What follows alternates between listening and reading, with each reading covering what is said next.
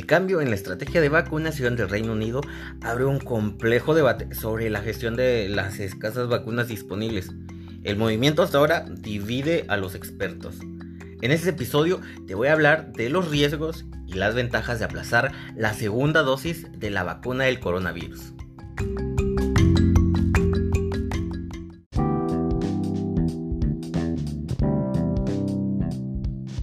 Hola, ¿qué tal? ¿Cómo estás? Te doy la bienvenida a Ciencia. Me da mucho gusto poder saludarte una vez más y en este episodio vamos a abordar ese tema que ha sido controversia esta semana acerca del aplazamiento de la vacuna. Está sucediendo en todo el mundo que se está postergando eh, la aplicación de la segunda dosis porque, sí amigo, así como lo oyes, hay una falta de la producción. La empresa Pfizer y BioNTech en estos momentos no se da fasto suficiente para cubrir todos los pedidos que en el caso, por ejemplo, ya hablábamos en el episodio pasado, en el caso de Canadá, hizo un pedido tan grande que podría vacunar hasta 5 veces a toda su población completa. No te pierdas este episodio que vamos a descubrir juntos cuáles son los riesgos y será que tenga alguna ventaja aplazar la segunda dosis. Comenzamos.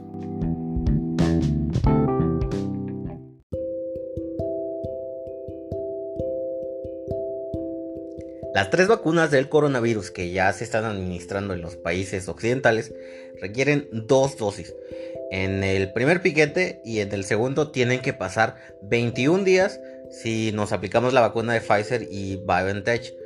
La única que hasta el momento está disponible de manera oficial en México. Para la de Moderna, que muy pronto va a ser aprobada por eh, la FDA y la Unión Europea, son 28 días. Para la vacuna de AstraZeneca y la Universidad de Oxford, que ya comenzó a administrarse en el Reino Unido, el plazo es más flexible, entre 4 y 12 semanas. Sin embargo, algunos países han decidido jugar con ese intervalo para intentar ampliar la protección a su población cuanto antes, incluso con la vacuna de Pfizer, para la que no estaba previsto. La idea es muy sencilla, retrasar la segunda dosis permite utilizar las pocas vacunas, porque sí, hay muy pocas vacunas disponibles para todo el mundo para inmunizar antes a más personas.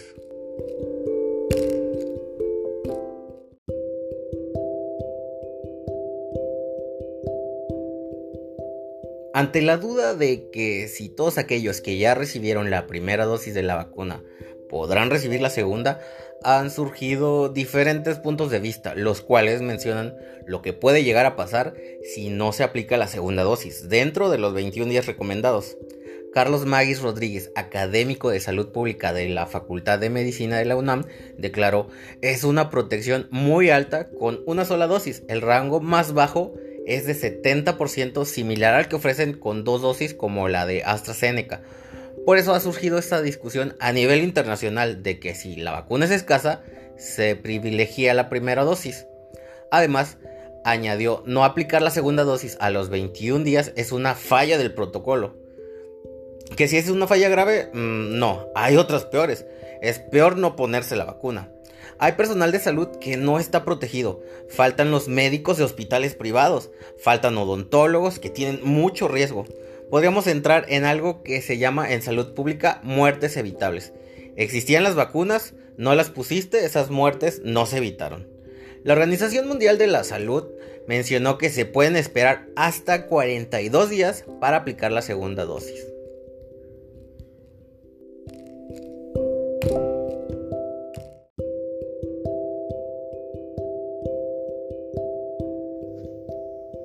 Aunque la primera dosis ya te brinda cierto porcentaje de efectividad, sí es importante que se aplique la segunda. Ante toda esta situación han surgido diferentes preguntas sobre si todas las vacunas necesitan dosis. La respuesta es que la mayoría de ellas sí las necesitan, al menos las que se están utilizando por el momento en Occidente.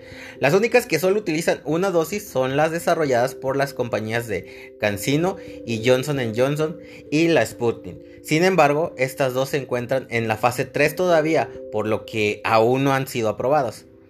En caso de no ponerte la segunda dosis de la vacuna de Pfizer, el rango más bajo de protección que se ha registrado hasta el momento es del 70%, mientras que el más alto ha sido del 90%. Sin embargo, para obtener ese 95% de efectividad es necesario adquirir la segunda dosis.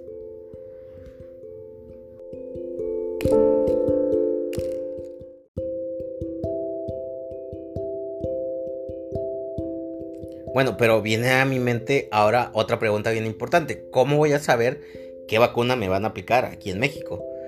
Debido a la alta demanda de la vacuna contra el COVID-19 y a las diversas compañías que la están desarrollando, aún no es posible saber con exactitud qué vacuna te va a tocar cuando te la apliquen.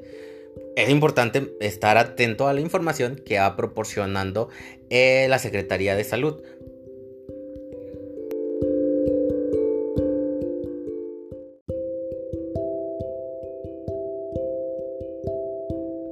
y otra pregunta muy importante que surge a partir de todo esto, ¿cuánto tiempo voy a estar protegido por la vacuna? Tanto la vacuna de Moderna como la de Pfizer utilizan una tecnología muy nueva que emplea material genético llamado ARN mensajero o ARNM.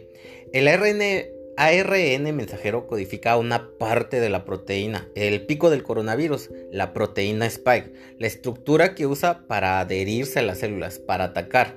Cuando se inyecta en las personas, hace que algunas células produzcan pequeños fragmentos de esta proteína pico, que el sistema inmunológico, o sea, nuestras defensas van a reconocer y por lo que van a desarrollar anticuerpos y células inmunitarias para atacar al virus.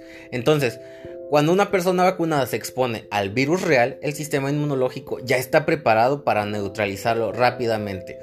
Ok, no quiere decir que si estás vacunado nunca vas a contraer el, el virus te vas a seguir contagiando, por eso es importante que se sigan respetando los protocolos del distanciamiento y el uso de cubrebocas, sobre todo el cubrebocas. ¿Qué va a pasar? Como ya tienes eh, células y defensas, cuando el virus ingrese, si te llegas a contagiar, vas a poder eh, recuperarte rápidamente. Tu cuerpo va a responder ante esta amenaza y vas a salir adelante. Hay que dejar muy en claro esto eh, la, vacuna no quiere decir que no te vas a contagiar. Sí te vas a contagiar, pero ya no vas a tener una infección grave que podría llegar a ocasionarte la muerte.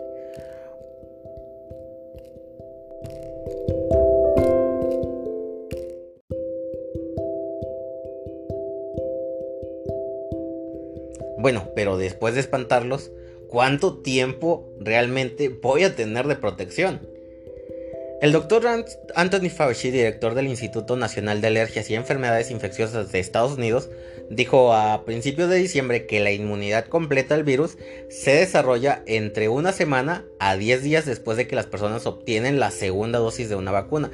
Entonces, las dos vacunas de las que estamos hablando, la vacuna Moderna y la vacuna Pfizer, son lo que se llama un refuerzo primario, una inyección seguida en 3 o 4 semanas por otra inyección. Las personas comienzan a desarrollar inmunidad después de la primera dosis de la vacuna, dijo Fauci, pero no es óptima. Como ya les decía al principio, solo tendríamos un 70% de eh, protección. 30% es bastante riesgoso todavía. Después de la segunda dosis se obtiene una inmunidad óptima entre 7 y 10 días después de la segunda dosis. No sabemos por qué en este momento tampoco sabemos cuánto dura la inmunidad de la infección natural, pero se está viendo que apenas no ha pasado un año ya de la pandemia y hay personas que están teniendo reinfecciones. Lo que va a pasar ahora con las vacunas es que se van a seguir haciendo estudios en las personas que ya la recibieron para ver si sufren una infección de nuevo y en caso de que sí, ver qué tan grave es. Si las vacunas pueden prevenir completamente que alguien se infecte, es decir, que lleve el virus pero no tenga síntomas, eso implica que pueda seguir transmitiendo la infección a otras personas que no tengan síntomas, por lo que no se tiene certeza de la protección todavía.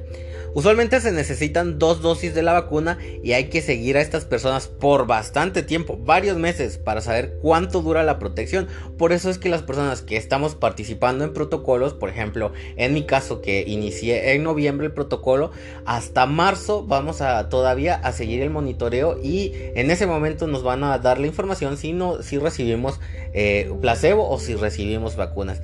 Las evaluaciones son bastante largas, entonces todavía se va a seguir haciendo una evaluación a partir, en el caso de, yo estoy participando en el protocolo de Cancino prácticamente durante todo el año para ir midiendo si el tiempo en el que vamos a estar protegidos por los anticuerpos que lleguemos a generar en el caso de que ya hayamos tenido la vacuna.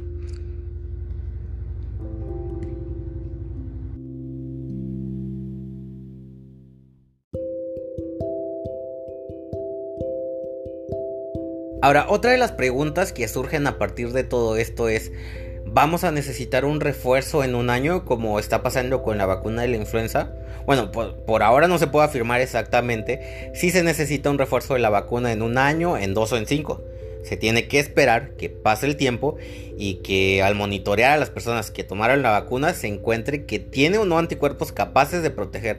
Si no tienen, hay que tomar un refuerzo. Yo creo que hay una esperanza, hay una buena expectativa, pero no creo que sea posible todavía hablar en seis meses o en un año que ya sea el fin de la pandemia. Yo creo que es mejor tener una expectativa positiva, si no es posible mirar la posibilidad de terminar la pandemia. Pero eso no va a ser mañana ni el próximo mes, eso va a tomar todavía tiempo y es por eso necesario que sigamos con todas las medidas de protección.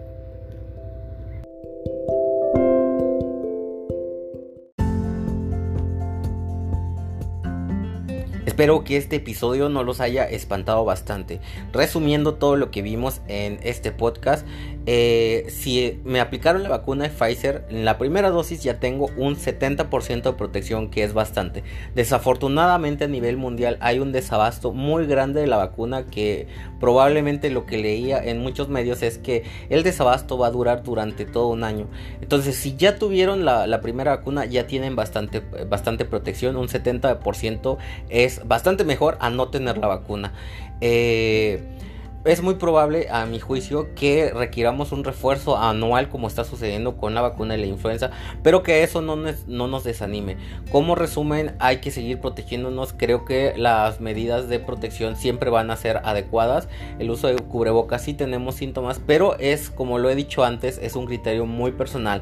Si tengo síntomas y presento fiebre, lo primero que debo hacer es averiguar si estoy infectado, hacerme los estudios, acudir con el médico y no andar regando el por todos lados. Espero que este episodio haya ayudado a aclarar un poquito las dudas y nos vemos en un próximo. Gracias por escuchar, adiós.